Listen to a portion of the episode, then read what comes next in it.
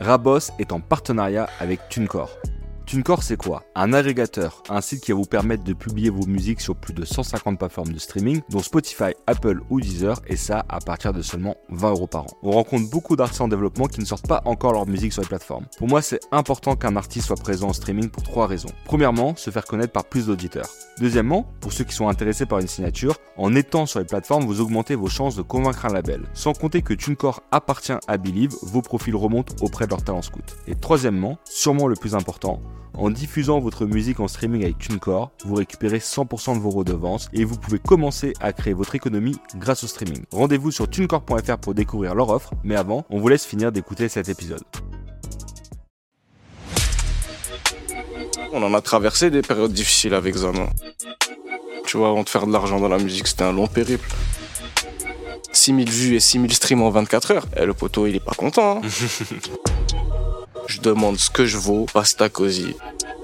Avant de signer en publishing, etc., et avant de sortir couleur de ma peine, on, était- on avait des dettes. On avait des 40 000 euros de dettes. C'est la réalité, j'avais des ambitions sa- salariales élevées. Ça matchait pas du coup avec euh, leurs propositions. Du coup, ça bascule vite sur un délire de pourquoi tu montes pas ta structure? Je suis allé les voir et je leur ai dit, euh, les gars, j'ai ma structure, je peux mettre les mêmes sommes, vous voulez bosser avec moi? Stony, il est, Stony, c'est, il, il aurait pas signé chez moi s'il a récupéré pas ses masters. Parce que, tu sais, une journée, ça dure 24 heures.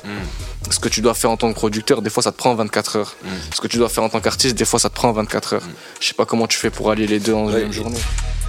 Vous vous apprêtez à écouter Rap Boss, votre podcast dédié au business de la musique où chaque mois on reçoit les professionnels qui font le rap français. Une discussion passionnée pour revenir sur leur parcours et s'interroger sur les enjeux de l'industrie. Animé par moi-même, Florent Le Serre, fondateur de 135 Médias, une agence experte en business affaires et label services. Rap Boss vous est présenté en partenariat avec Ventrap, le média numéro 1 sur l'industrie musicale.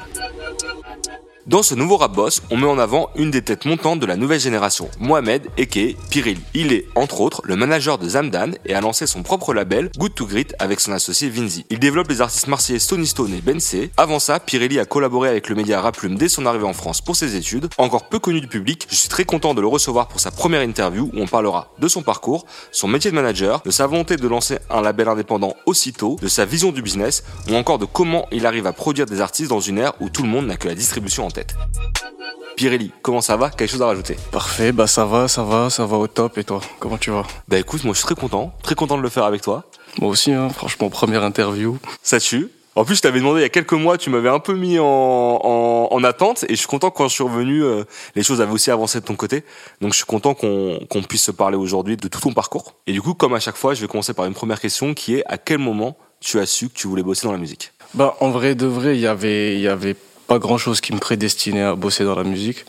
Moi, de base, j'arrive en 2015 en France. Je viens de Mauritanie. Euh, j'ai eu un bac français en Mauritanie. Je suis arrivé pour faire mes études. Donc, j'ai fait des études en économie et en business et gestion d'entreprise. Et il me fallait un stage, du coup, pour valider mon, mon bachelor à l'époque. Et du coup, je l'ai fait chez Raplume. Et du coup, de fil en aiguille, j'ai continué à bosser avec euh, Alvaro. Et c'est à peu près à la même période que je récupère ça. Mais en fait, tout s'est déclenché d'un coup. Ok. Comment tu te retrouves à bosser avec Alvaro pour Aplume Tu le connaissais de... Comment ça s'est fait? En gros, c'était, il y avait, c'est un artiste qui s'appelle Ave avec, avec qui j'ai grandi euh, en Mauritanie et qui a fait une partie de son lycée avec Zam au Maroc, Ok. qui me, et qui était en cours avec Alvaro, qui me présente Alvaro. En vrai, ça se fait comme ça. Ensuite, il me prend en stage un peu pour me dépanner, en vrai. Ok. J'avais pas forcément de compétences dans la musique ou quoi que ce soit. Et cette même personne qui me présente Zam aussi. Ok. Donc, AV qui te met en relation avec Alvaro et avec Zandan. C'est ça. Toi, quand t'es chez Raplume, tu dis que c'était plutôt un stage pour finir tes études, valider tes études. Est-ce que t'as quand même fait du taf effectif ou est-ce que c'était un peu un emploi fictif ou est-ce que t'as fait des choses? Et Oui. si oui, qu'est-ce que t'as fait? En gros, au début, c'était de la rédaction d'articles. Ensuite, c'est, c'est, ça a vite basculé vers du conseil stratégique avec Alvaro. Je me demandais des conseils sur certains trucs, je donnais mon avis. C'était plus ce genre de relation qu'on a construit avec, euh, avec Alvaro. Et je pense que c'est ma pertinence qui a fait que j'ai vite basculé dans, dans la musique, en vrai. D'accord. Et euh, là, on est en quelle année plus ou moins? Là, on est en 2020, post-Covid. Ok. En plein Covid, pardon. Ok. Donc 2020, plein Covid, tu fais ton stage avec euh, Alvaro et Raplume. Je finis mon stage en août. Ouais. Et le 1er août, Zam il m'appelle, il me dit, euh, il me dit ouais, euh, ce serait bien que tu passes à Marseille, qu'on qu'on se voit, ça faisait longtemps qu'on s'est pas vu, on s'était pas vu tout le Covid en fait, vu qu'on traînait un peu ensemble, etc. Et quand j'arrive à Marseille, c'est là qu'il me propose de récupérer son management. Totalement imprévu. Ok, donc Zamdan, tu le connais à la base, en mode relation plus ou moins pote, C'est via euh, AV qui est entre, entre Exactement. vous deux. Je l'ai rencontré en 2017. Zam. Tout début, en fait, il avait même, ah, peut-être même pas encore. En vrai, je l'ai connu. Il venait de sortir Favaro. Et euh, il- je me rappelle, il vient à Montpellier. J'étais à Montpellier à l'époque. Il vient à Montpellier. On se voit là-bas. Ave me le présente. Et de fil en aiguille, on a construit une relation. On avait un groupe de potes. On traînait ensemble, etc. De temps en temps, il venait à Montpellier. Nous, on allait vers, vers chez eux, vers Istres, Marseille, etc. En fait, c'était bon délire, tu vois. Comme je t'ai dit, ça a basculé. Mais, mais quand il Août t'appelle en 2020. genre, je tu sois mon manager, il y a une raison, bah, en fait, tu manageais pas à l'époque, ou tu manageais des gens, ou euh, c'était. euh, Pas du tout. Je manageais pas du tout. En fait, pense que c'est mon travail chez Raplume, le fait qu'il me voyait chez Raplume, etc., qui lui a, qui l'a, qui lui a parlé. Ouais. Que j'avais une expérience plus ou moins dans la musique comparée aux autres de son groupe d'amis. Du coup, il m'a, il a choisi de me faire confiance. Après, je pense que Zam, c'est un mec qui est extrêmement instinctif. Et du coup, il s'est, il s'est laissé porter par, par son feeling, en vrai. Et, et toi, à ce moment-là, quand il te propose d'être manager, t'acceptes direct, tu te dis pas, j'ai pas encore d'expérience. Après, il est à quel niveau de développement à ce moment-là? Parce que Zamdan, il y a un moment où euh, ça, son nom était quand même connu relativement tôt, et j'ai l'impression qu'il y a une période où ça a été un peu dur, enfin pas dur, mais ça, ça avançait plus Ouais, doucement, période plus creuse. plus creuse, ouais. En vrai, moi, c'est à ce moment-là que j'arrive. J'arrive en 2020, il venait de sortir Chrysalis. Ok. En gros, il était en plein repositionnement, il retravaillait son délire musical, etc. Et du coup, il se sépare de son ancien manager. Et du coup, il était un peu livré à lui-même dans, dans son écosystème. Et du coup, c'est à ce moment-là qu'il décide de, de s'entourer. Et euh, je pense qu'il avait proposé à d'autres personnes avant. Ça s'est pas fait pour, différentes raisons. Ou certains ont eu peur du dossier parce que c'était, quand même un sacré dossier, Zam. Et voilà, après, finalement, ça, ça m'est tombé dessus. hein. Et toi, direct, tu t'es dit, vas-y, j'y vais. En fait, quand j'ai des convictions, j'ai pas peur. Ouais. Tu vois le délire, genre je suis dans, un, dans une mentale où ce que j'ai à faire, je le ferai. Et quoi qu'il arrive, faut juste avoir son plan et être convaincu de sa stratégie et y aller en fait. Ouais. C'est comme ça que je voyais le truc. Après, on en a traversé des périodes difficiles avec Zam. hein. C'était, c'était, c'était dur au début parce que il y avait un petit problème contractuel avec ses anciens producteurs. C'était compliqué. Il n'y avait pas de budget. Il fallait sortir des projets. Il fallait faire ci. fallait Parce qu'au moment où tu le rejoins, c'est quoi son setup à lui? Bah, en gros, quand, au moment où je le rejoins, il est en reconstruction totale. Mais je veux dire, il a, il est signé, il a, Ouais, il est signé. il est toujours il, est- signé. il était signé dans un label euh, parisien. Ouais. Et, euh, Indépendant. Indépendant, ouais. Ouais. Et quand j'ai- comme, je, comme, comme, comme je te disais, quand j'arrive, c'était c'était assez complexe. Il y, avait, il y avait plein de trucs où il comprenait pas totalement son environnement. Il, il y avait des erreurs qui, a été, qui ont été faites avant, qui n'ont pas été corrigées. qui ont- Donc il y avait, il y avait, il y avait Et toi qui démarres une nébuleuse. de nulle part un peu, c'est-à-dire qu'en gros quand t'arrives t'as pas vraiment d'expérience, pas vraiment de, de CV ou quoi que ce soit. Quand tu vas voir son entourage actuel, donc typiquement ça peut être son label indépendant ou peut-être son distributeur ou son tourneur ou je ne sais quoi, et que tu viens un peu mettre de l'ordre dans tout ça, est-ce que tu arrives à te faire entendre? Est-ce que tu arrives à avoir la crédibilité pour te faire entendre, sachant que tu viens d'arriver Pas du tout. Il faut pas se mentir, les gens ils te prennent pas au sérieux. Ouais. En fait, ils te, voient, ils, ils te voient comme un mec qui sort de nulle part, qui veut faire le super-héros et régler tous les problèmes, en fait. Ouais. C'est comme ça qu'on te voit. hein. Surtout que eux, ils avaient déjà leur euh, process, leur méthodologie de travail, leur vision, etc., etc. Tu vois. Donc ça fait que t'arrives. Il y a, il y a, eux aussi, ils ont des engagements, donc il y a un deal en cours, il faut le respecter, il y a plein de ci, il y a plein de ça. C'est-à-dire qu'en vrai, non, on te donne pas le crédit que tu penses euh, avoir, etc. Le crédit, tu l'acquiers. Ouais. Personne te le donne le premier jour. euh, Et t'as réussi à la- avoir avec souvent, c'est quand t'as un entourage, qui est déjà- un environnement qui est déjà là avant qu'une personne arrive. Des fois, limite, faut attendre le prochain, le prochain environnement pour réussir à s'imposer, tu vois. Toi, t'as réussi à t'imposer quand même auprès des partenaires qu'il avait déjà, que ce soit producteur, maison de disque, etc. T'as réussi à t'imposer comme le référent sur Zanan. ouais. Ok. Après, ça s'est fait en vrai. En vrai, Zam, il me faisait confiance de manière absolue parce qu'on a une relation qui est très forte humainement. Où on a su, tu sais, le- quand t'affrontes des galères avec quelqu'un et que vous êtes, vous êtes dans le même bateau et que quoi qu'il arrive, ton pied, c'est ton, ton pied c'est son pied, son pied c'est ton pied. Fin de la journée, votre lien, il est, un- il est indéboulonnable. Du coup, quand un partenaire extérieur, il voit la relation que vous avez, ben, il sait très bien que Il est mieux à jouer dans, en fait, s'il veut, il est fait- mieux à jouer dans votre camp, quoi. c'est ça. Ok. À ce moment-là, toi, quand on te dit que tu vas faire du management, est-ce que tu as conscience de ce que ça représente en termes d'argent? Parce qu'en vrai, manager centre de développement qui est lui-même signé, est-ce que dès le début, tu savais que tu pas toucher de thunes Bon, Parce que j'imagine que tu pas touché d'argent pendant très longtemps sur ça. Ouais, c'était, c'était, ça aussi, c'était un, un, un long, un long périple. Tu vois, avant de faire de l'argent dans la musique, c'était un long périple. Vraiment, c'était. En fait, tu t'attends, tu sais pas comment ça va se passer. Ouais. T'as- En fait, t'es dans une industrie où on te parle de dizaines de milliers d'euros à longueur de journée. T'entends parler de facture à temps, il faut payer ci, il faut faire ça. Le clip, il coûte tant, le studio écoute tant, tout. En fait, t'es là, tu sors de l'argent constamment. C'est un sport de riche. Et au début, tu sais pas comment tu vas te rémunérer dans tout ça, tu vois. Tu vois pas le, le bout du tunnel, on va dire. Tu, tu dis, ouais, mais là, je travaille, je travaille, je compte pas mes heures, nanani, nanana. Et il y a pas d'argent qui rentre pendant X temps, c'est compliqué, tu vois. Mais toi, t'avais quelqu'un qui t'expliquait ce que ça pouvait rapporter l'argent un jour? Parce que finalement, moi, c'est un truc que je me rends compte avec beaucoup d'artistes, de producteurs avec qui on travaille, c'est que une fois passé l'excitation, les premières propales, etc., il y a une grosse, il y a une grosse redescente sur ce qu'ils vont vraiment gagner à la fin. Mais est-ce que nous, on essaie de leur expliquer ça en leur disant, attention, les gars, vous voyez, quand il y a budget, quand il y a ça, quand il y a ça, entre ce qui rentre et ce qu'il va y avoir à la fin, vous allez mettre du temps à vous rémunérer. Mais est-ce qu'on a vu, on a de l'expérience, on a vu plein de gens faire ça, toi, quand, quand tu, quand es au tout début, est-ce que tu as un entourage de professionnels de la musique qui ont déjà fait et qui te disent bah écoute quand tu vas faire tu vas voir ça va se passer comme ça ou est-ce que tu découvres par toi-même? Pas du tout, je découvre par moi-même. en fait, avec Zam, on savait, vu, vu le, lien qu'on avait, j'étais sûr qu'à un moment donné ça allait payer. Donc je m'inquiétais pas en fait sur l'argent. Sauf qu'il y, y, a eu des périodes extrêmement complexes. Mmh. Vraiment, il y a eu des traversées de désert. C'était extrêmement, extrêmement, extrêmement complexe. Toi qui le récupères du coup en août 2020, vous signez un contrat ou c'est au début c'est okay, direct contrat, direct. À quel moment, pour ceux qui connaissent peut-être un peu moins la carte de Zamdan, une fois que tu commences à bosser avec lui, qu'est-ce qui change?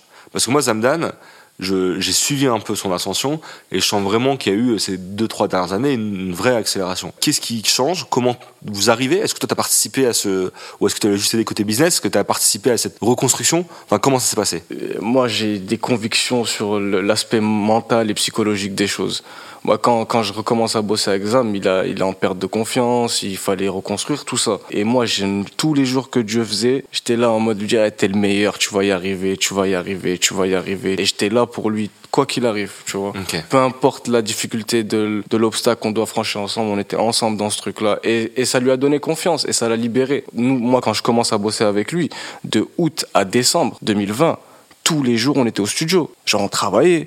C'était pas un délire de, on, on, laissait les choses se faire et on cherchait les opportunités. Non, non, non, on, provoquait notre destin. On avait, on avait faim, frérot. On voulait mm. s'en sortir. Et, et, et Zam, il a, il a une force mentale qui est juste exceptionnel. C'est un mec qui a beaucoup de résilience dans, dans la manière d'affronter les choses. Et il a su faire confiance aussi à la vie, en fait, et laisser les choses se faire, tu vois. Pendant, pendant six mois, on travaillait tous les jours. C'est là où on rencontre Tug Dance, qui lui aussi vient mettre ses petits ingrédients dans la sauce.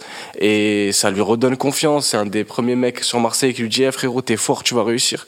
Tu vois, c'est des, des, des petits signaux bêtes et méchants qui font que ça crée des déclics dans la tête d'un artiste et ça le permet de traverser des, des, des, étapes assez complexes et de se donner à fond pour atteindre ses objectifs. Et c'est exactement ce qui s'est passé. Quand on sort Affamé saison 2 et qu'on sort Vital et qui fait 6000, 6000 vues et 6000 streams en 24 heures, eh, le poteau, il est pas content. Hein.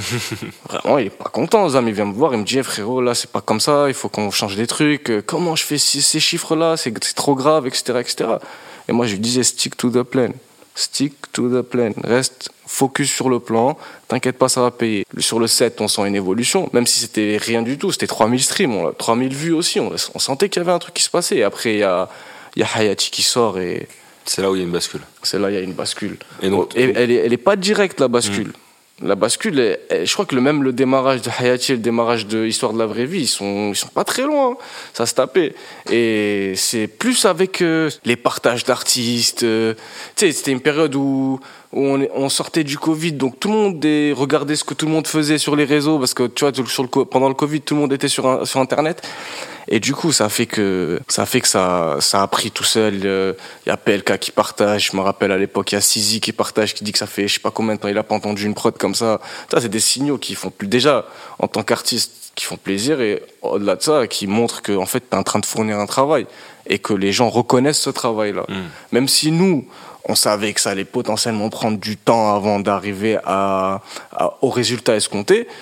Mais à la fin de la journée, tu vois, petit à petit, il y a un environnement qui se crée, euh, il y, a des, il y a des trucs qui se débloquent. À ce moment-là, il n'y avait pas de tour, ça veut dire toutes les salles étaient encore fermées, nanani, nanana, ça veut dire c'était assez complexe. Du coup, on était en mode euh, que sur la musique. Donc ok, donc si je comprends bien, les six premiers mois où vous avez bossé ensemble, toi, ton travail, ça a été surtout lui donner confiance. Surtout. Et du coup, lui, ça, ça lui a libéré de quelque chose.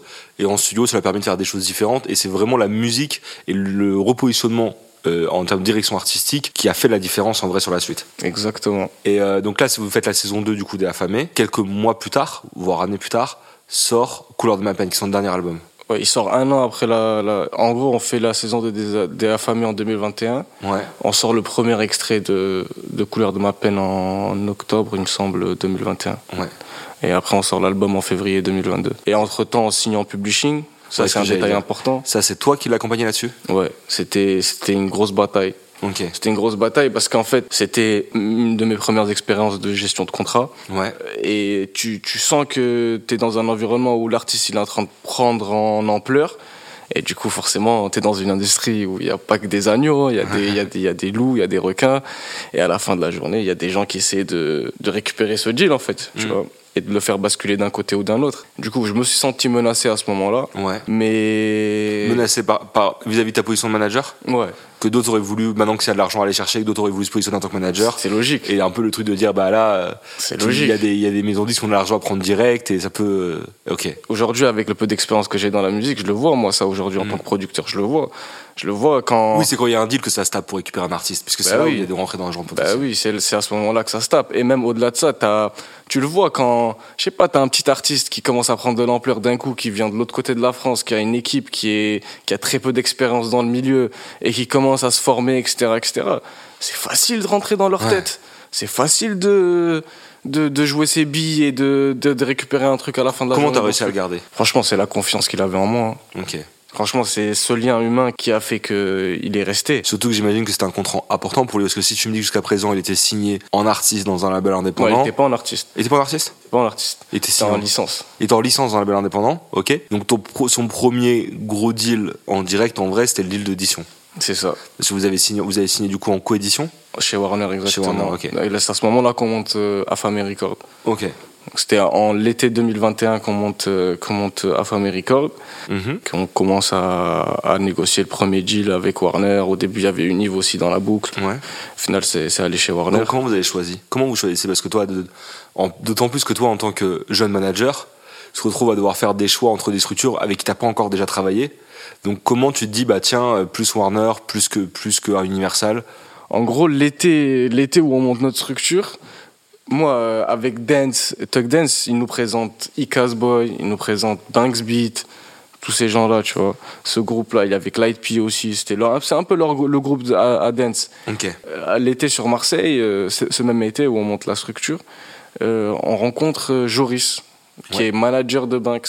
Ouais. T'as vu, avec Joris, il y a, il y- on n'a pas une grande différence d'âge, donc on a les mêmes codes, on se comprend, c'est archi fluide, on a les mêmes ambitions, euh, même c'est un, c'est un gars qui, m- qui nous apporte au quotidien aujourd'hui, tu vois, même en termes de conseils dans la vie, de manière générale, tu vois, on a, une- on a, on a su créer une relation forte, et ça a basculé chez lui en une semaine. hein. Au D'accord. début, il était même pas, au début, ça allait chez Univ, c'était comme si c'était acté, et en une semaine, il s'est chauffé, bah, Il a réussi à rattraper le truc quoi. il est fort, hein, Joris. il est fort de ouf. On espère le recevoir bientôt là dans Rap Boss. Je le souhaite. Euh, au moment où il, il- donc là il a monté sa structure, ce que tu me disais, et le dernier album Couleur de ma peine sort, euh, si je me rappelle bien, donc dans le label indépendant en distribution chez Bendo, c'est ça? C'est ça. L'album est un succès? Vous faites euh, combien par semaine Vous faites genre euh, 5000 ventes, un truc comme Ouais, ça non 5000. Ce qui est énorme. Énorme, choqué. lui, revient- tombait à 2000, dis-toi. Ouais, et puis lui il revient un peu de loin en plus. En fait, Zam, même dans sa tête, il pensait faire 1005. Ok. Tu vois le délire. Et nous, on savait qu'on allait faire entre 2 et 3 avec Bendo, Mhm. euh, selon les, les espérances et tout. Et au final, euh, on a vendu beaucoup de physique. hein. Et tu sens que, en fait, ce moment-là, tu sens qu'il y a une bascule. Ok. Tu sens que là, il est, il est passé de artiste en développement à fin de dev. Il y a une bascule à faire encore aujourd'hui, mais C'est quoi les plus gros trucs qui vous ont permis de passer ce stade-là? Parce que c'est souvent une question que les gens se posent, c'est franchement, il y avait une atmosphère autour du projet ouais, qui nous galvanisait tous. Genre, en fait, quand on fait ce projet-là, peut-être du séminaire à la sortie, on était galvanisés. En fait, il y avait un truc qui nous animait.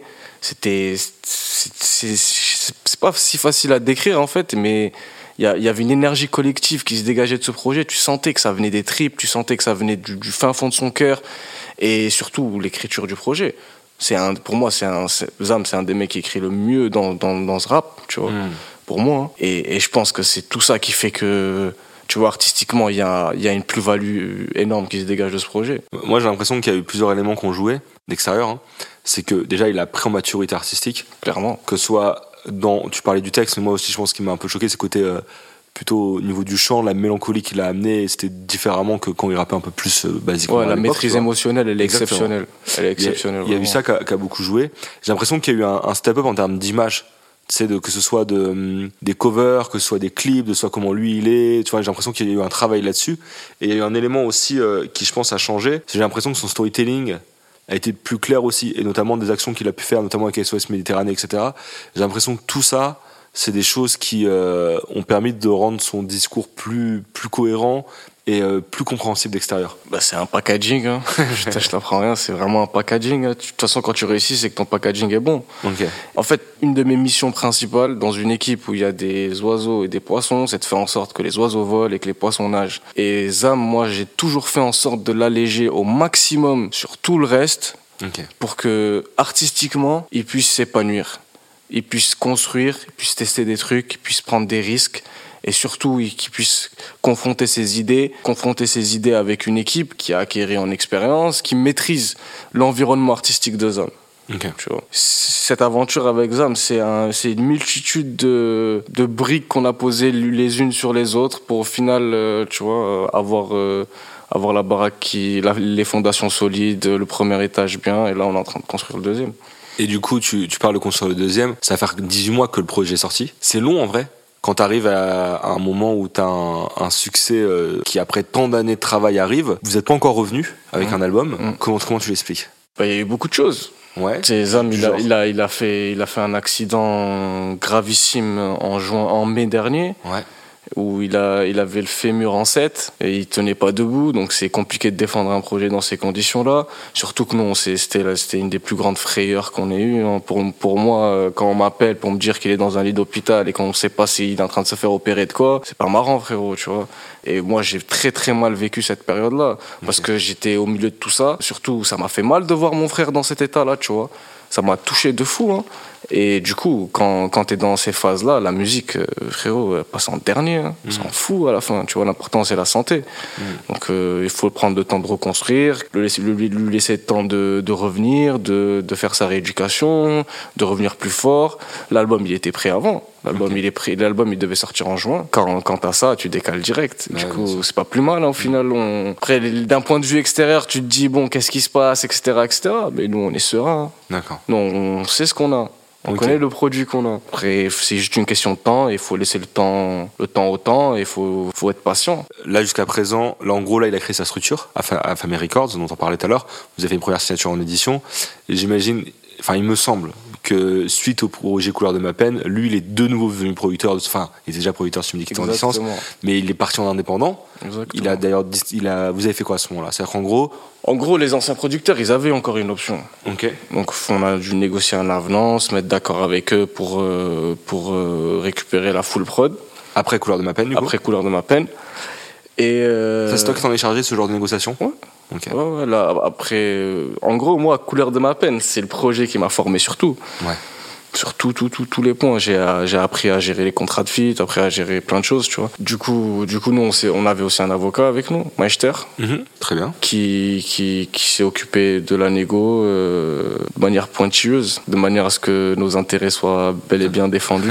et, euh, et voilà, après, nous, on, nous, on re-signe dans la foulée avec Bendo. Pourquoi d'ailleurs rester avec Bendo? Parce que j'imagine que vous avez été contacté par tout le monde suite à Couleur de ma peine. Ouais, enfin, on a tout le monde, on nous proposait des sommes ahurissantes. En fait, c'était surtout ça. En fait, y a- on nous proposait des sommes qui étaient pas cohérentes. Je trouvais que c'était trop pour ce que vous Bah avez oui, à ce moment-là? faut pas se mentir. Tu sors d'un projet, t'es même pas encore hors. Ça te propose des deals d'un mec qui a fait, qui est platine, voire qui fait quasi double platine. Tu fais ça, tu me tues en fait. Si, si je, si je rentabilise pas mon deal, tu me tues. Tu vois, je crée des créances à ne pas finir et surtout, je récupère jamais mes masters. Ils sont là chez toi jusqu'à que un jour, si par magie, ça recoupe. Donc en gros, ouais, on a refusé toutes les propositions qui étaient, à notre sens, euh, pas raisonnables. Ouais. Et on choisit de rester avec Bendo parce que déjà de un pour moi, c'est mon avis, Bendo c'est un label spécialisé dans le développement d'artistes. Ils ont développé énormément d'artistes, ils ont accompagné énormément d'artistes qui aujourd'hui sont des top artistes. Mhm. surtout, c'est une équipe familiale. Moi, quand on parle de Pierre, Pierre, euh, lui, quand il arrive chez Bendo, moi, j'arrive, j'arrive sur le projet ZAM. C'est-à-dire, en gros, on se construit ensemble avec Pierre. Euh, Juliette, humainement parlant, même dans son taf, c'est une des meilleures. Maxime, on s'entend super bien avec lui. C'est un bête de boss. Hyper avenant, hyper réceptif. Moi, j'ai pas besoin de plus, frérot. J'ai juste besoin de, me, de sentir que mon artiste, c'est une priorité. Est-ce qu'ils ont conscience aussi du fait que vous avez cette confiance pour eux? Est-ce qu'il la valorise Bien sûr qu'il la valorise. C'est en fait c'est des liens humains. Et derrière, euh, avec Juliette et Pierre, on, se faisait confiance de manière absolue. Ils savent. Genre quand moi je leur dis ouais les gars, on, on va rester chez vous quoi qu'il arrive. Ils savent qu'on va rester quoi qu'il arrive. Et t'as pas peur qu'en leur disant ça, ils soient un peu radins sur les propositions qu'ils vont te faire? Pas du tout. Ok. En fait, moi, dans ma manière de négocier, je, je me lève pas le matin, je vais demander 500 000 ici. Et après, je vois, il y a un concurrent là-bas qui a plus d'oseille, nanani, et je vais demander 700 000, il me les donne. Après, je vais revenir voir l'hôtel. T'as vu, j'ai 700 000. Moi, je fonctionne pas comme ça. Moi, je, je fais mes calculs. Je demande ce que je vaux. Basta cosy. T'es ok, t'es ok, t'es pas ok, je vais ailleurs.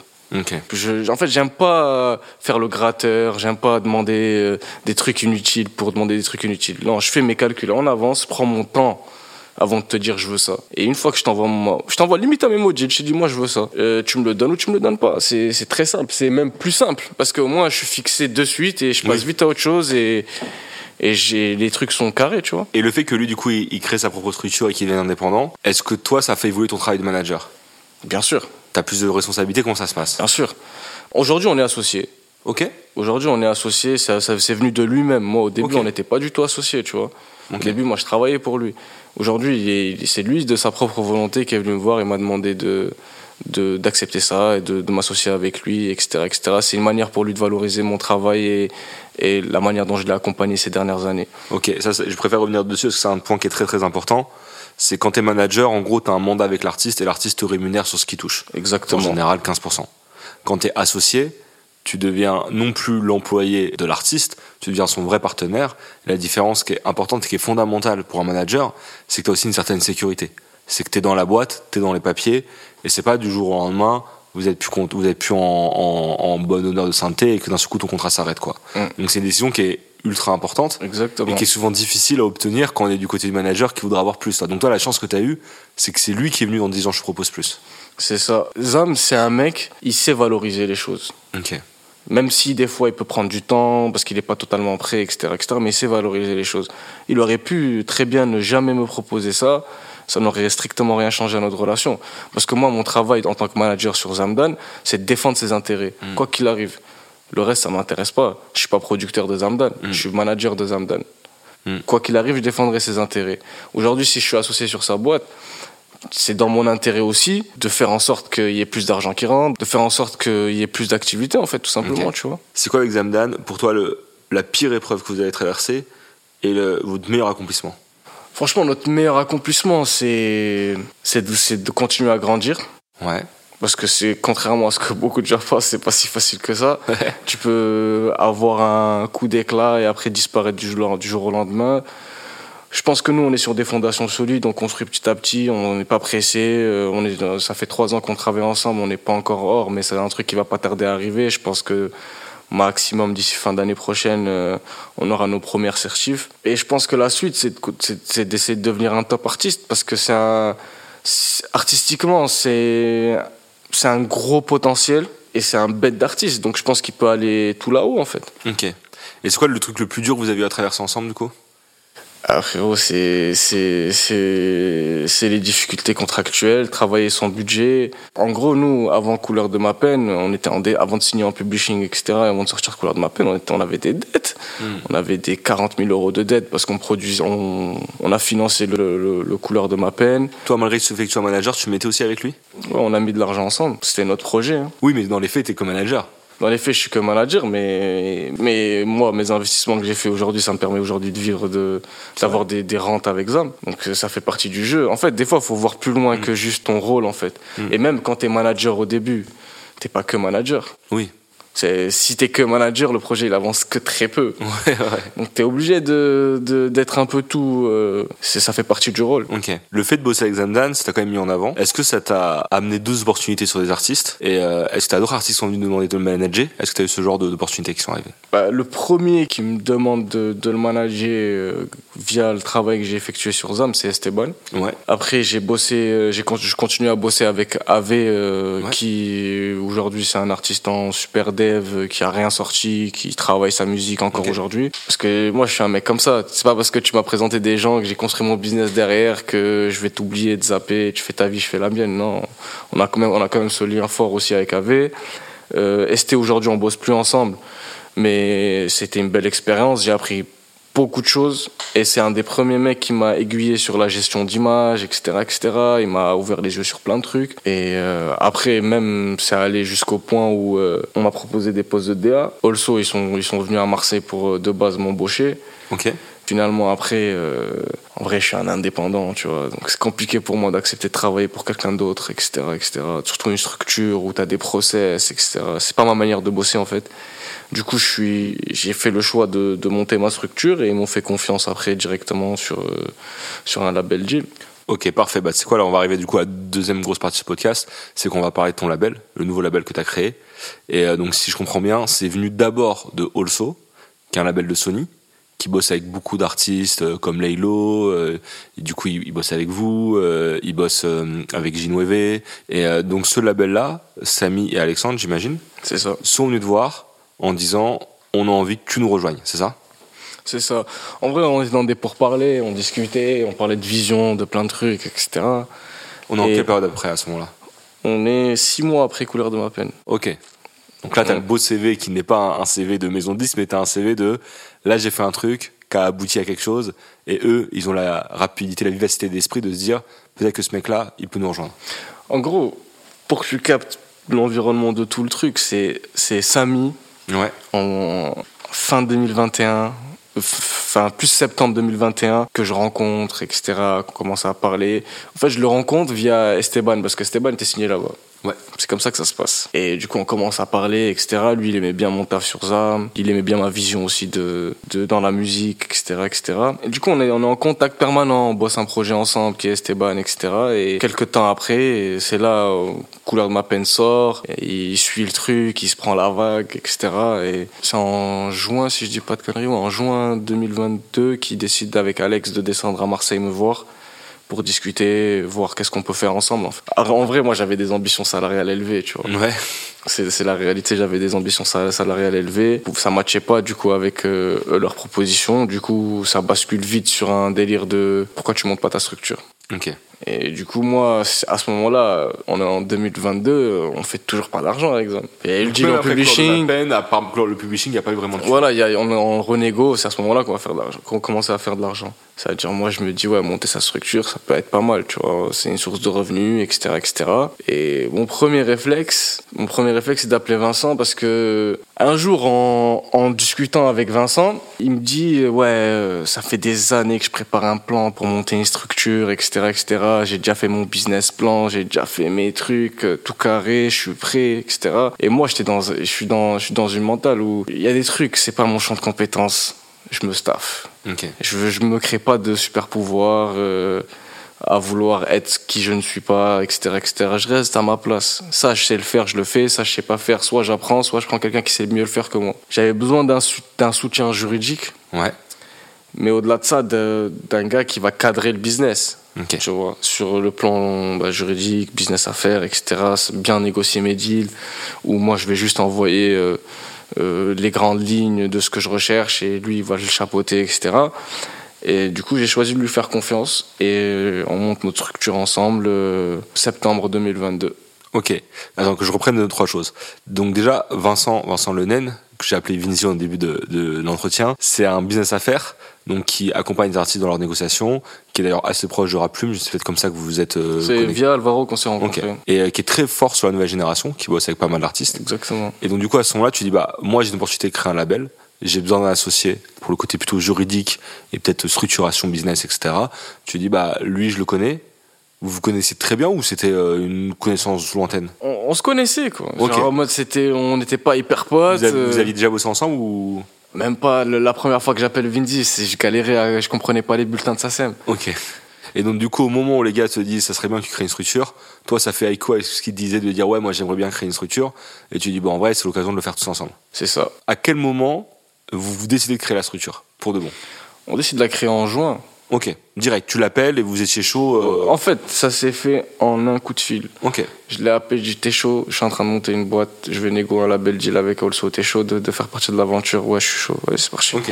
Pas de projet d'artiste, rien du tout à ce moment-là. C'est juste on crée, on Ouais. verra, on a le véhicule, on verra où on va quoi. Après moi j'avais anticipé le truc, Ok, parce que à Stony Stone, je bosse avec depuis step 1. d'accord. Genre en gros, je bosse avec. Je suis plus en mode, je vois ce qu'il fait, il est dans mon environnement proche, je surveille euh, comment ça évolue, je le voyais faire ses clips, se démerder. Tu vois, il m'a, en fait, Stony il me convainc sur Step 3, Ok, nique sa mère. ok, Il me convainc sur, sur ce morceau-là. Et du coup, moi, j'ai commencé à parler avec lui. Mais au début, j'étais en mode business à faire. J'étais en mode, vas-y, je vais te négocier ton deal. d'accord. Donc en gros, euh, ça commence à bouger. J'en parle à Romain Tout le monde de chez Virgin à l'époque. C'est un profil qui lui parle, etc. Parce que il avait une alternante à l'époque qui était Camélia, Ouais. Qui, qui, qui fait de ouf le profil de Stony. Et euh, elle avait beaucoup de convictions sur le profil, etc. Donc ils étaient prêts à y aller. Donc, moi, je me retrouve au milieu à gérer le deal. Virgin, ils shootent leur propal. Sauf que moi, au même moment, euh, ton label deal. j'ai mon label deal. C'est ultra compliqué de passer de je t'aide à négocier un deal à tu vas signer avec moi. Comment tu fais Moi je, moi, je suis très français. Je parle d'un français limpide. Je suis allé les voir et je leur ai dit euh, Les gars, j'ai ma structure, je peux mettre les mêmes sommes. Vous voulez bosser avec moi? Ça, ça s'est fait comme ça. Du coup, moi, quand je vais les voir, je propose un deal. Enfin, à la fin de la journée, je fais les mêmes investissements, Hmm. mais je propose un deal qui a rien à voir. C'est-à-dire? C'est-à-dire, euh, Virgin, il proposait une distrib à Sony, Ouais, à Stony, pardon. Et, et moi, je, moi, je lui proposais de signer en artiste. Ok.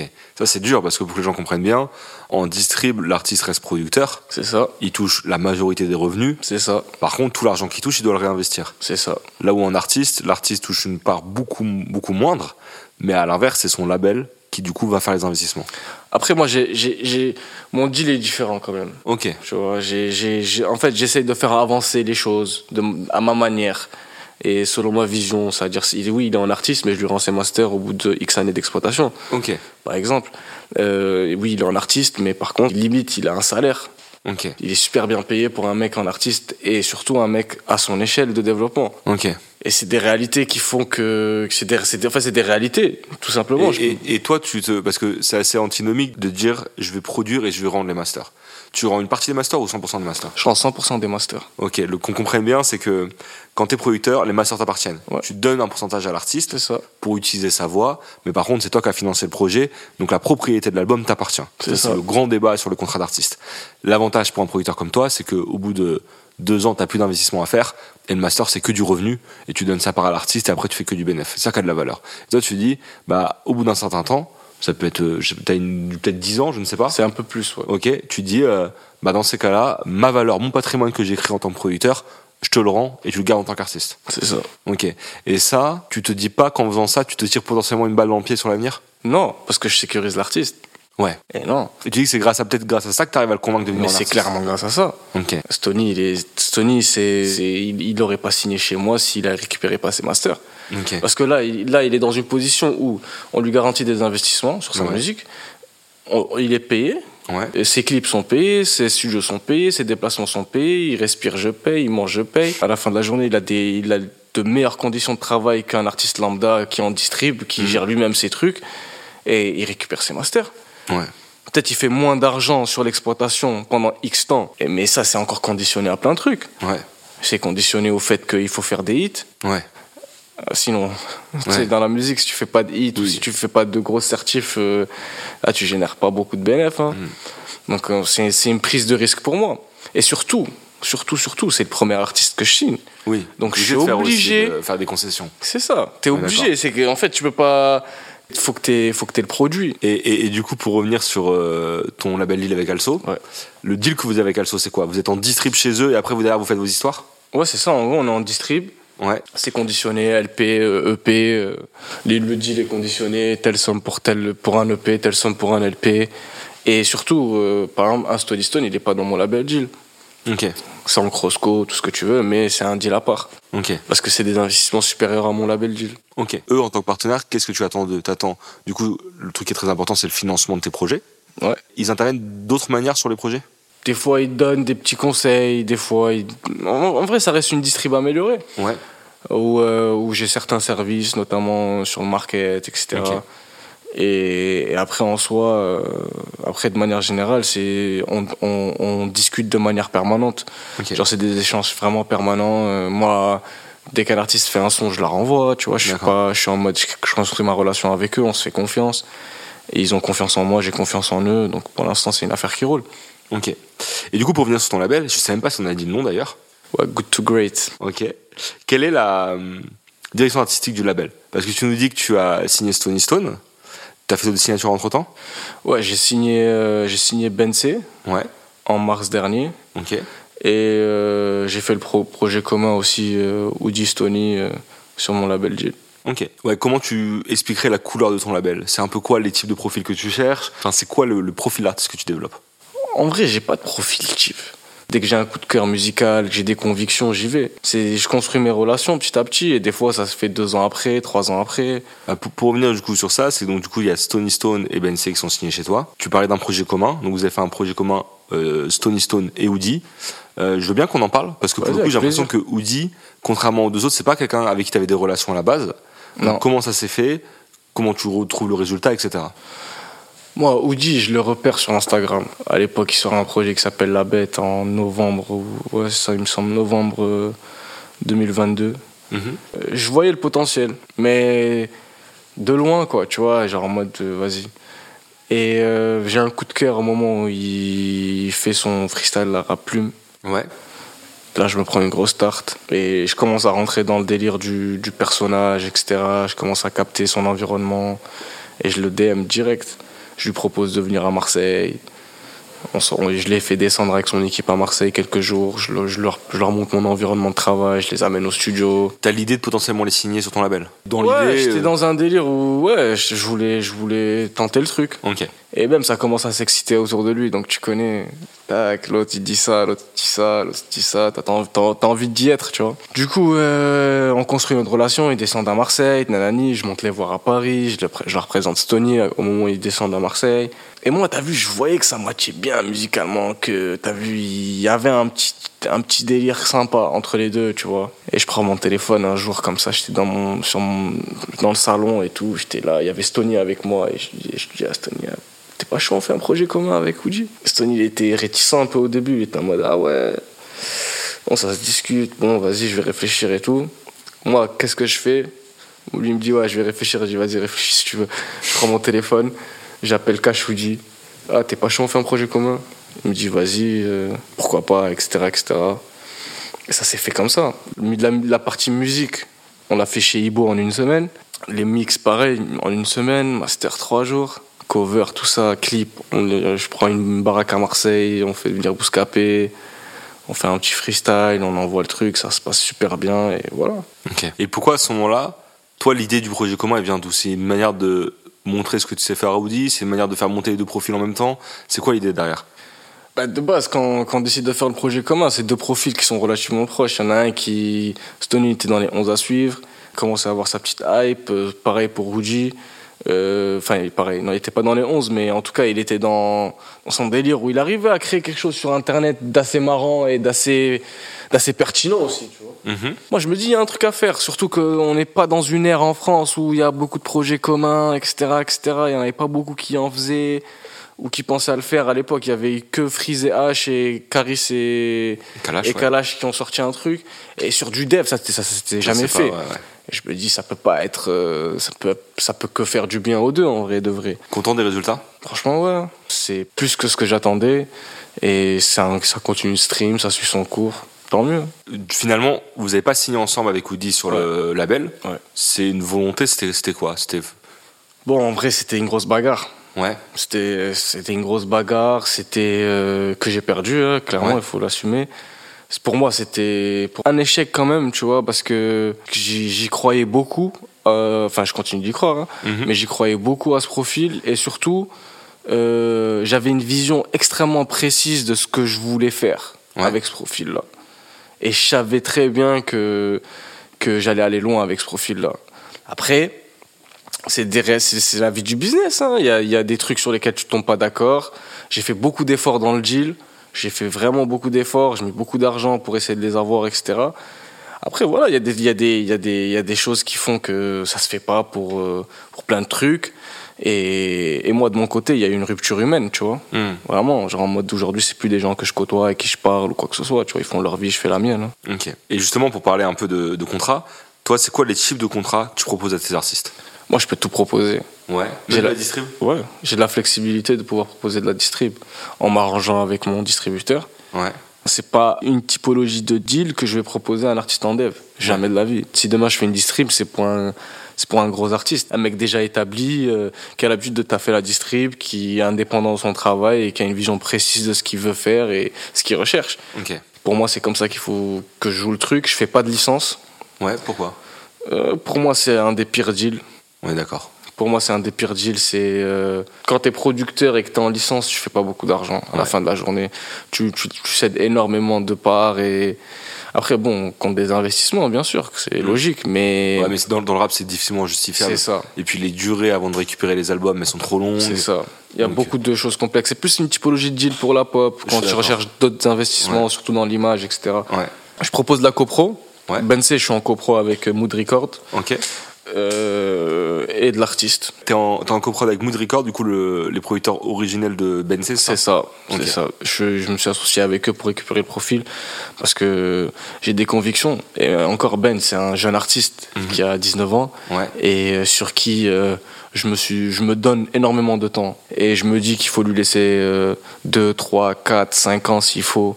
Donc je suis dans une logique de, c'est mon petit chouchou lui, tu vois, je lui laisse le temps qu'il faut. Vous, vous, faites que la partie label ou vous avez aussi des, euh, des intérêts pour les éditions, pour la bien tournée? sûr, ouais. Bien sûr, bien sûr, bien sûr. En gros, le, le, le, la structure, vu qu'on l'a pas officiellement annoncé, on est dans un délire de, on se construit d'abord avant d'annoncer. En fait, on va annoncer un produit fini. On va ouais. pas annoncer un produit en construction. Du coup, le label, on le voit en mode, euh, il faut qu'on ait un axe, du coup, en production master, un axe en édition publishing et un axe en business affaires. Parce qu'avec Vinzi, mm. à la fin de la journée, euh, à nous deux, on est une palette. Mm. où on est capable d'aller chercher énormément d'artistes, de la nouvelle scène, etc., où on peut faire énormément de business à faire aussi, c'est du flux pour le label aussi, mm. dans nos économies, etc. Et, euh, et, en gros, voilà, le label, en gros, on le construit sur ces trois axes-là. Voilà, on, on, on, se lance dans les éditions. Là, on coédite Stony, on va coéditer okay. Ben.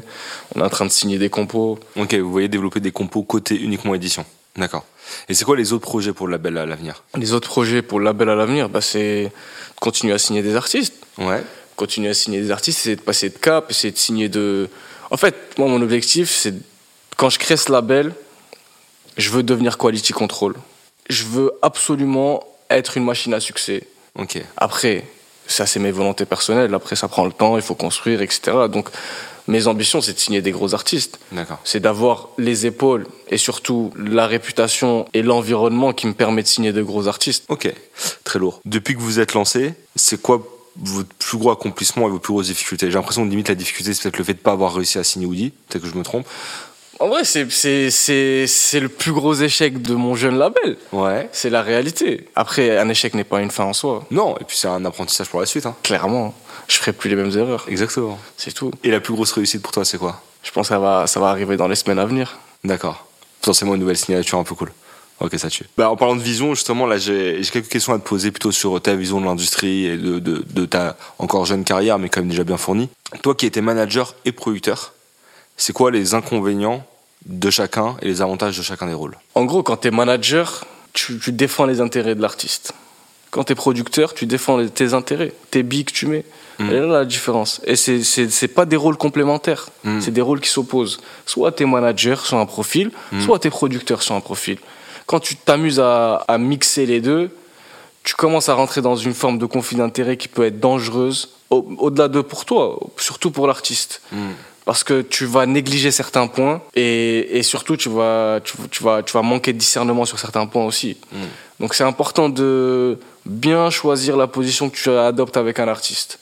Soit t'es manager, soit t'es producteur. Tu peux pas être les deux. Si tu, si tu fais le choix d'être les deux, comme je, comme, comme je disais, c'est pour moi c'est un gros conflit Oui, d'intérêts. parce que t'es jugé parti en gros. c'est ça. C'est que à la fois tu fais le contrat de ton artiste et à la fois tu négocies avec ton artiste. Tu négocies avec toi-même pour ton artiste. C'est compliqué d'être comme ça. Et, toi, entre ces deux rôles, qu'est-ce que tu as préféré faire? Manager ou producteur? Franchement, ça dépend des artistes. Il y a des artistes, c'est un régal de les manager. Il y en a d'autres, c'est un, d'autres, c'est un plaisir de les produire. Et c'est comme ça. C'est vraiment aléatoire en fonction de ta relation que tu as avec l'artiste et de comment vous pouvez construire le truc. Ok. Mais t'as quand même fait le choix de plutôt partir vers de la production. Parce que quand on parlait de Good to Great, par exemple, tu parlais beaucoup de production. J'ai pas l'impression que t'as pour vocation de continuer à manager des gens, mis à part ceux avec qui tu bosses déjà, quoi. Exactement. Genre, le, en fait, quoi, c'est tu- financier? C'est- Bah oui, c'est financier. Quand tu veux, quand tu, quand tu veux faire de l'argent dans la musique, tu le fais dans le management. À part si tu as un énorme artiste qui génère des millions à l'année, Ouais, pas beaucoup d'argent. c'est sûr. Tu vois, donc t'es, alors quand tu es producteur, il suffit, tant que tu as de l'argent, tu peux produire. Ouais, De deux, il suffit d'un succès pour faire beaucoup d'argent. ouais. Donc c'est, les positions ne sont pas les mêmes. Et surtout, les, les, les opportunités derrière ne sont pas les mêmes. Ouf. Pour parler un peu du, du rap en ce moment, toi, comment tu vois le, le marché actuel du rap? Est-ce que tu trouves qu'on est dans une bonne période, mauvaise période? Moi, je trouve qu'on est dans une mauvaise période. Ok, intéressant. Je trouve qu'on est, toi, mais je, trouve qu'on est dans une archi mauvaise période. Genre, euh, en fait, on accorde de l'attention à certains projets beaucoup trop tôt. Ouais, Du coup, on les, on les crame vite. ouais, À côté de ça, tu as le problème de, de la richesse de, de la proposition artistique. Je trouve qu'on est dans une phase où un peu tout se ressemble et euh, ça manque un peu de créativité musicale. Où, et je trouve qu'on manque de bons rappeurs aussi. ok. Il y en a, mais je trouve qu'il y a- qu'on manque de, bons rap- de bons rappeurs. Enfin, c'est des périodes. Pour moi, c'est cyclique. Comme euh, qu'il y a eu des périodes où il y a eu d'excellents rappeurs qui sont sortis, euh, une période où il y a eu moins bonnes. C'est comme ça, c'est cyclique. Ok. Et d'ailleurs, en, toi, en tant que producteur, là, tu montes sur des artistes euh, où tu sais que la, pro- la, le- la construction elle va être longue, Mm. tu vois. Est-ce que toi, ça fait pas peur? C'est-à-dire parce que d'un côté, tu fais des bases solides, Hum mais de l'autre, financièrement, comme t'es producteur, en termes d'investissement, etc., tu peux t'essouffler avant que ça devienne intéressant. Non, j'ai pas peur. Parce que comme je te disais au début de l'interview, euh, quand j'ai des convictions, j'y vais. Mhm. J'ai calculé très peu le reste. Et je suis, s'il faut que je me démerde pour trouver de l'argent pour continuer à financer le truc, je me démerderai.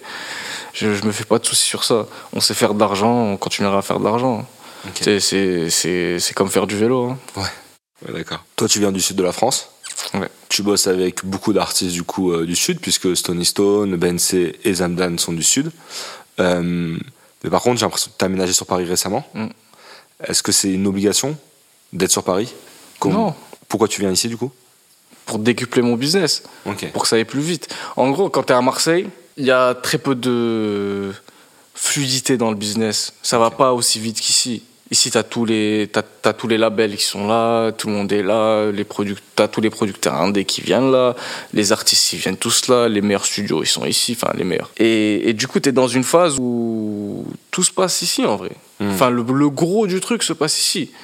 Et, et moi, je suis pas artiste où j'ai besoin d'être euh, dans ma zone, etc., etc., représenter ma zone, etc., etc. Moi, je suis pas, je suis pas artiste. Moi, je suis, je dois être là où il y a le business. Et en vrai de vrai, et c'est des choix aussi qui, qui servent à grandir. hein.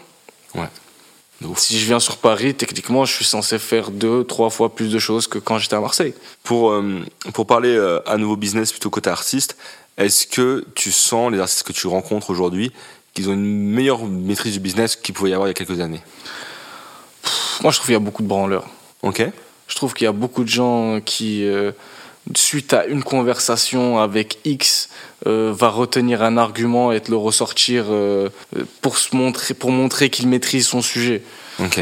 Et, et, je, et je trouve que dans, en fait, comment tu vois qu'un mec il maîtrise son business, c'est dans l'aspect stratégique Hmm. des choses, dans sa manière de gérer les deals, dans sa manière d'être et surtout dans son savoir-faire. Et, et, et je pense que y a, y a, les artistes sont plus sensibles au business qu'avant, ça c'est réel, mais je, je trouve pas qu'ils sont meilleurs. Je Ok. trouve pas qu'ils sont qui sont bons forcément dans leur vision du business, etc., etc. Parce que quand tu prends le cas des artistes qui s'autoproduisent, il y a forcément des erreurs de stratégie qui vont être faites ou des erreurs de négociation qui vont être faites parce que en tant qu'artiste, tu as le côté émotionnel des choses qui va l'emporter sur euh, la vision business et de ce que tu peux ce que tu peux en tirer réellement de ta, de ta valeur, tu vois, actuelle sur le marché. Et je trouve qu'il y a beaucoup de, de quiproquos comme ça, en gros des petites, des petites erreurs qui font que. Sinon, en soi, euh, ils sont plus sensibles, mais je les trouve pas forcément bons.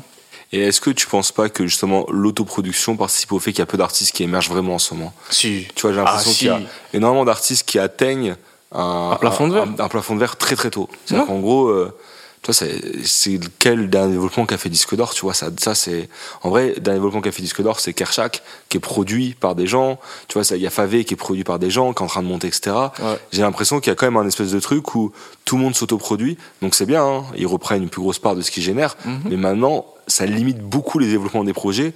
J'ai l'impression que depuis 2-3 ans, c'est ça, encore plus, avec une nouvelle génération d'artistes un peu plus nouvelles, qui, comme tu dis, sont plus sensibles au business, ils sont beaucoup plus dans un truc de j'ai besoin d'être indépendant. Mais est-ce que c'est pas ça aussi qui fait qu'aujourd'hui, plus personne ne perce vraiment, quoi? Franchement, je pense que si. Je pense que le fait de s'autoproduire, ça te met des bâtons dans les roues très vite mmh. dans, dans, ta, dans ta gestion de plein de choses. Et, et la preuve, en fait, même si tu as une plus grosse part du gâteau, tu sais, quand, quand tu as une grosse part sur 100 000 et que tu as une petite part sur 1 million, mm. tu sais, ça revient à peu près au même. Mm. À la fin de la journée, tu fais le même, le même argent. Tu n'as pas, les mêmes, pas, les mêmes, pas les mêmes obligations ni les mêmes. Euh, enfin, tes masters, etc., etc., c'est pas la même chose. Tu n'as pas la même euh, mainmise sur mm. ça. Mais en fonction de ce que génère le projet et en fonction de ta position, tu peux faire le même argent, plus ou mm. moins qu'un mec qui est solo dolo dans son coin sur distro, etc., etc. Mm. Et même, je trouve que, tu être producteur, c'est avoir une vision aussi. Mm. C'est-à-dire, je trouve qu'il y, y a, très très peu d'artistes qui sont capables d'avoir une vision en tant que producteur et une vision en tant qu'artiste. Et ça, ça crée, ça, ça, ça, crée une différence. Ça crée une différence qui est énorme. Soit, la, soit l'artiste, il va se staffer, il est son propre producteur, il va se staffer, mais par contre, il va confier le champ de compétences qu'il ne maîtrise pas à quelqu'un qui le maîtrise mieux que lui ou qui a la capacité d'apprendre plus vite que lui parce que il est focus sur ça soit il va, il va tout vouloir gérer tout seul et après tu, tu, tu vois la différence. Tu la vois vite. Quelqu'un qui est accompagné et quelqu'un qui est seul, tu, mm. la, tu la sens la différence. Parce que tu sais, une journée ça dure 24 heures. Mm. Ce que tu dois faire en tant que producteur, des fois ça te prend 24 heures. Mm. Ce que tu dois faire en tant qu'artiste, des fois ça te prend 24 heures. Je sais pas comment tu fais pour allier les deux en une même journée. Tu et, c'est compliqué parce que tu as aussi ce phénomène où il y a un tel attrait pour la nouveauté que tu peux t'en sortir au premier projet et à, à réussir à passer peut-être de euh, à 10 sur 100 à 30 sur 100 et du coup tu crois que tu pourras aller tout seul jusqu'à 100 sur 100 tu vois. Et ça c'est un truc qui est, qui est, assez compliqué et qui fait que je pense qu'on a des premiers projets qui pètent bien parce qu'il y a un vrai attrait pour la nouveauté de la part des auditeurs mais qui derrière est dur à transformer et aller plus loin tu vois. Ouais. En fait la, la, la, à la fin de la journée c'est c'est les auditeurs qui décident de ce qui mm. marche ce qui marche pas etc etc quand tu es dans une position où euh, où ton premier projet il marche, alors que tu es un dé, solo, etc., direct, tu as, tout le monde qui veut te récupérer, qui veut taffer avec toi, qui veut se signer, euh, qui veut t'accompagner dans ton, dans ton business, etc. etc. Donc tu es dans une phase où tu es extrêmement euh, convoité, demandé et, euh, et sollicité. Et tu arrives, à des, arrives à des, dans des cas de figure où rien que la gestion de cette, de cette période-là, un impact euh, psychologique sur la vision que tu as de toi-même en tant que producteur et de la vision que tu as de toi-même en tant mm. qu'artiste. Et tu te retrouves dans des cercles où, euh, où, euh, où, des fois, en tant que producteur, tu vas, tu vas, tu vas, tu vas survendre ton deal et en tant qu'artiste, tu vas sous-performer. Ouais. C'est logique. Oui, oui, En fait, il y a une corrélation entre, entre le, le fait de survendre, de, de se survendre et de... À, réussir à ramener tes partenaires, tu es obligé de leur dire je pense que je vais faire ça, je vais faire ça, je vais faire ça. Mais quand c'est toi l'artiste qui doit le faire derrière, tu te mets une pression à toi-même qui peut changer ta musique. Exactement. Là où quand c'est ton producteur ou ton manager qui le fait, lui il a un peu plus cette possibilité de dire, euh, de, de survendre le truc, mais t'es pas là quand il le fait quoi. Exactement. Non, non, je, je suis d'accord avec toi. On arrive à la fin de l'interview. Est-ce qu'il y a des choses dont on n'a pas parlé dont tu voudrais qu'on parle? Non, franchement, on a fait le tour. hein. On a été exhaustif? On a été exhaustif, on a fait le tour. Du coup, moi, j'ai une dernière question. Euh, Après, toi, tu t'es mis tard à aller bosser dans la musique, mais qu'est-ce que tu aurais dit au toi, il y a trois ans, qui commence à bosser dans la musique aujourd'hui avec ton expérience? Quel conseil tu lui donnerais? Je change rien. hein. Ok, En vrai, moi, je, je crois au destin. ok. Dur comme fer. Si mon destin c'est d'être numéro 1, je serai numéro 1. Si mon destin c'est d'être numéro 10, je serai numéro 10. Ok. C'est comme ça. Bah, Pirelli, merci pour tout. Merci à toi. Franchement, c'était c'était c'était une belle expérience. Ça tue. Je te remercie. Merci à tous d'avoir écouté Rap Boss. Si l'épisode vous a plu, n'hésitez pas à vous abonner sur les plateformes d'écoute et sur notre Instagram. On compte sur vous pour nous laisser une note de 5 étoiles et pour partager cet épisode autour de vous. Rap Boss est un podcast produit par l'agence d'accompagnement d'artistes 135 Médias en partenariat avec Ventrap, jingle par Franklin et logo par Maxime Asgros. À bientôt.